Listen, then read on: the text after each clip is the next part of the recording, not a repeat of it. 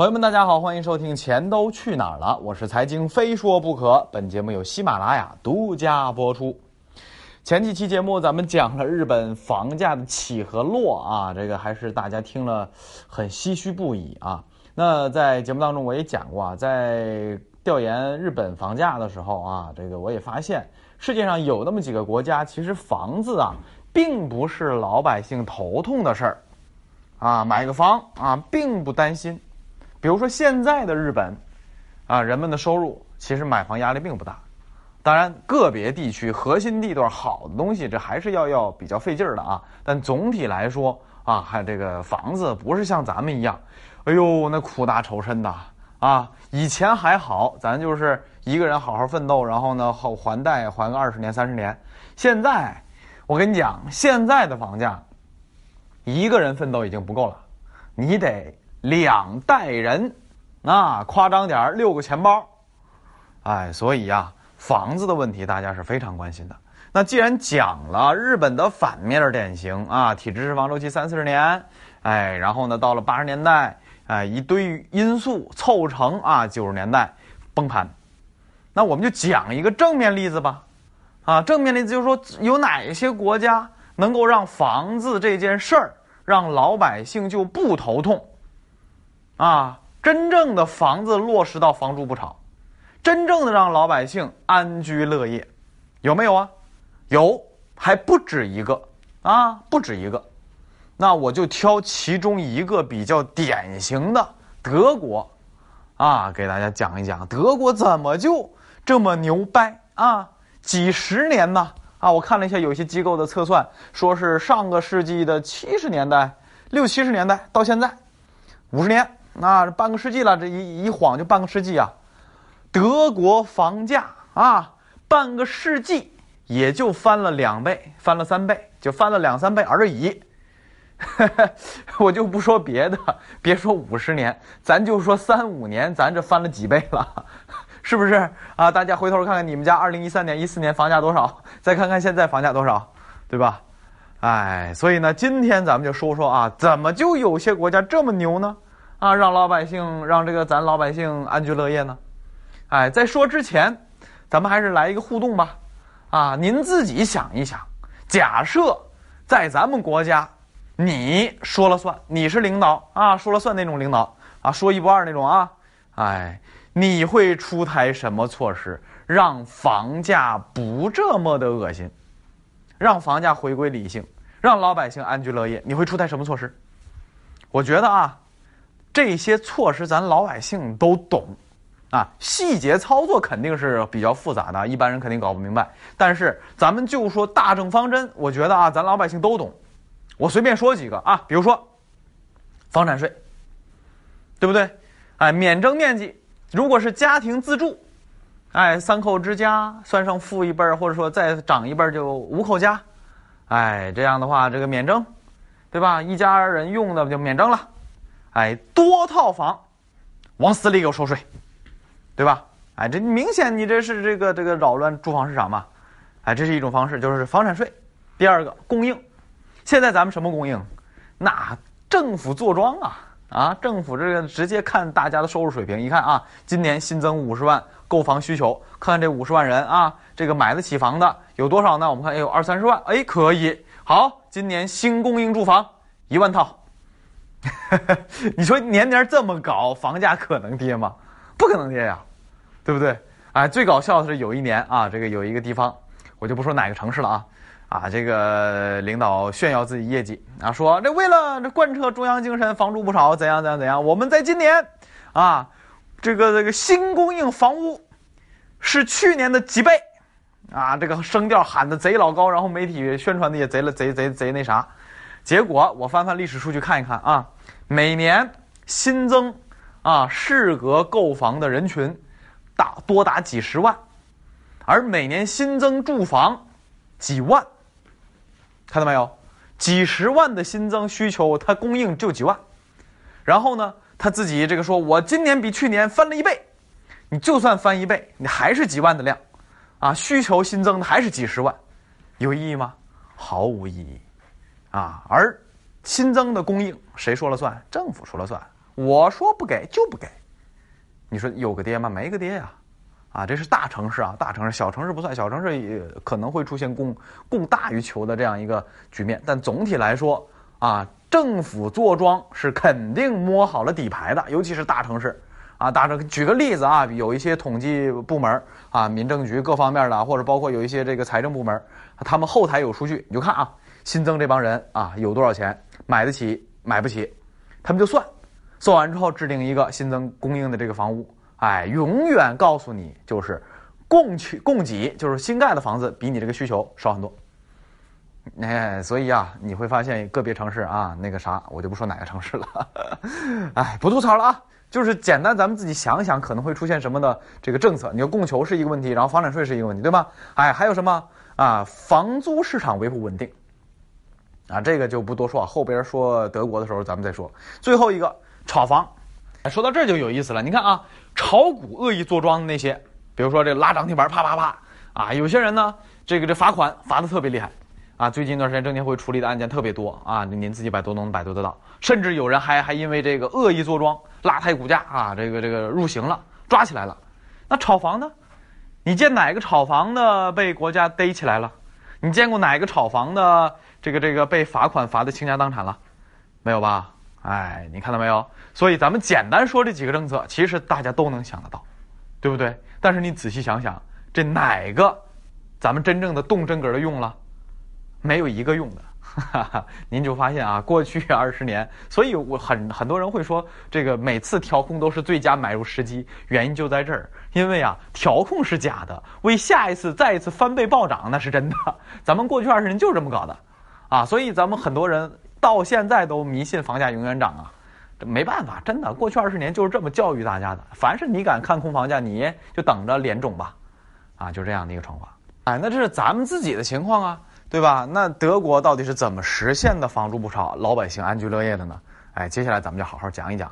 说到这儿的话，要提醒大家，在一百一十二期节目应该是啊，本专辑您自己看一看，我专门把咱们自己调控的政策，就是房子过去二十年、十几年吧。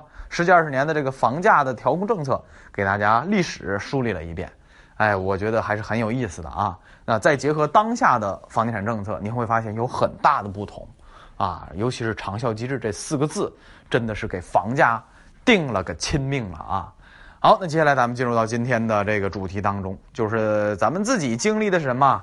暴涨、暴涨再暴涨，而德国人经历是什么？稳定、稳定再稳定。到底是哪些政策可以让它稳定的？首先，先说第一个，就是关于这个增长率的问题。哎，过去五十年，哎，很多机构啊，包括大家非常熟悉那个非常知名的任二炮，他这个这个几个研究院的朋友是测算，过去五十年德国只翻了两倍。啊，我又翻了其他几个机构，中科院也有一个呃测算，就是大概是二点二倍。啊，还有的最高的这大概是三点五倍啊。他们测算的数据虽然不一样，但是您总体来看吧，半个世纪房价涨两三倍啊，你就这样记就行了啊。这个德国呢是英国呢大概是五十多倍啊，法国是十几倍，美国啊这个大家都会说美国次贷危机，次贷危机，美国房价也暴涨的厉害，怎样怎样。实际上过去半个世纪，美国也不过才涨了十二倍。哎，这个是这万恶的帝国主义，万恶的资本主义，半个世纪才涨这么点，不行啊，太差劲了，啊，来调侃一下啊。好，我们再往下说，哎，德国为什么房价这么稳定？随便搜搜几个这关键性的要素，咱们是不得不佩服，什么叫做贯彻老百姓安居乐业，贯彻房住不炒啊？咱们听听房德国人是怎么管房子的。第一个。就刚才我前面说的啊，供应得充足啊。除了咱们说的这个商品房，就是开发商盖房子卖房子，除了这个以外，还有什么？还有保障性住房。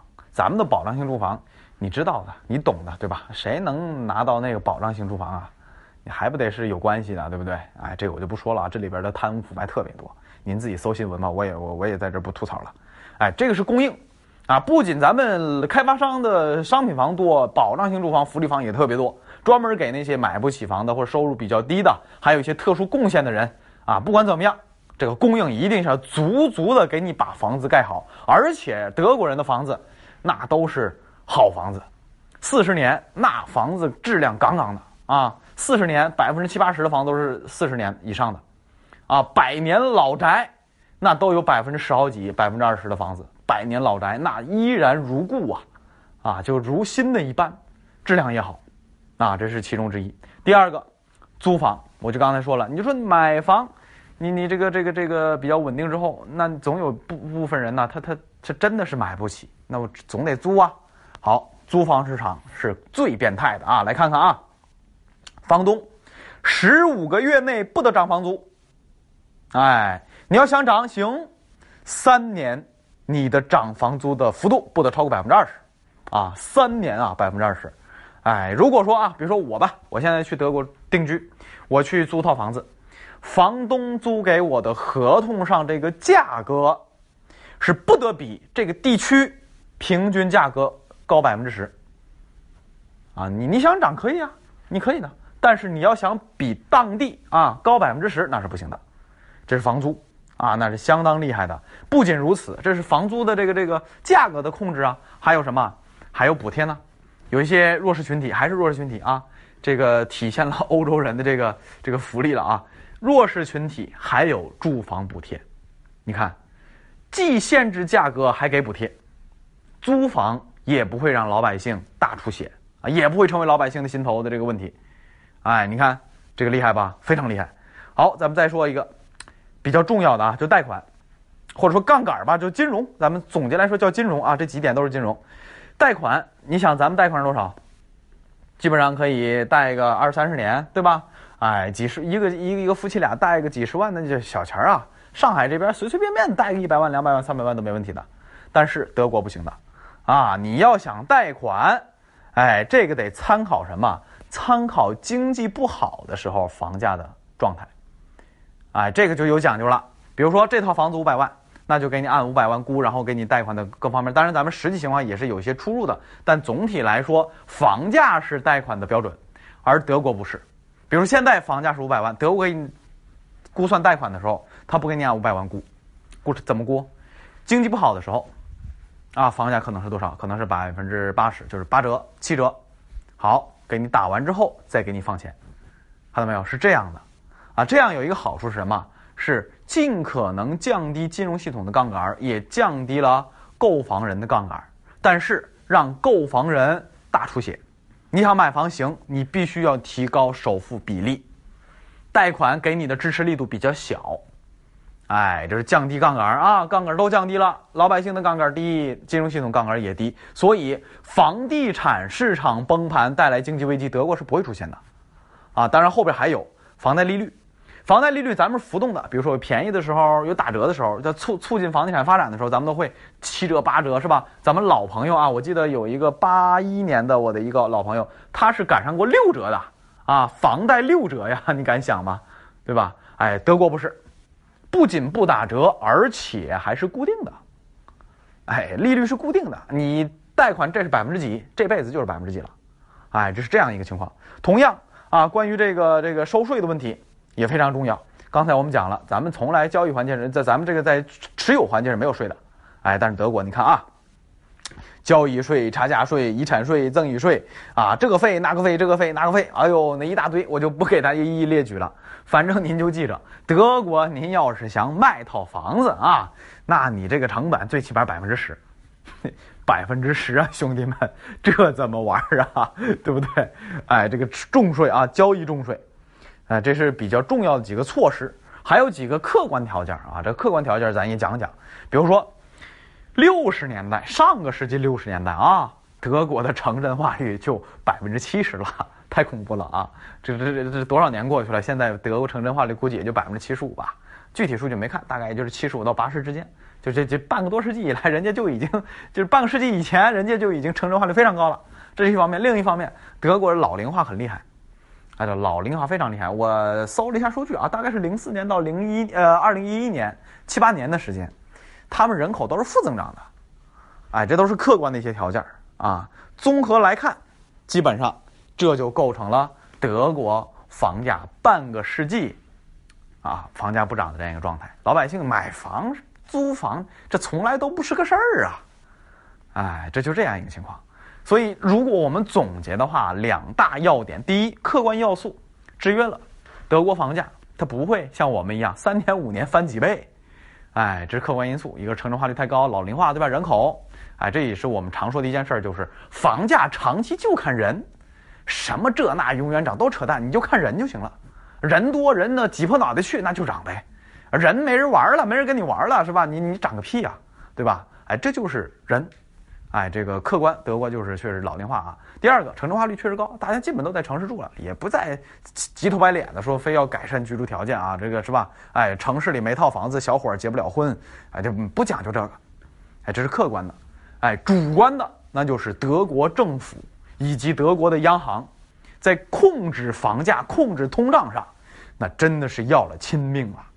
德国金融系统的杠杆率，尤其是跟房贷相关的杠杆率，那就是全世界几乎最低。啊，因为房子酿成金融危机，全世界任何一个国家都可以，但德国唯独不会。看到没有？一个是客观条件，一个是主观下决心啊！是什么？王八吃了秤砣了，铁了心，老子要把这房价干倒啊！要让老百姓安居乐业。哎，两个双管齐下，就造就了。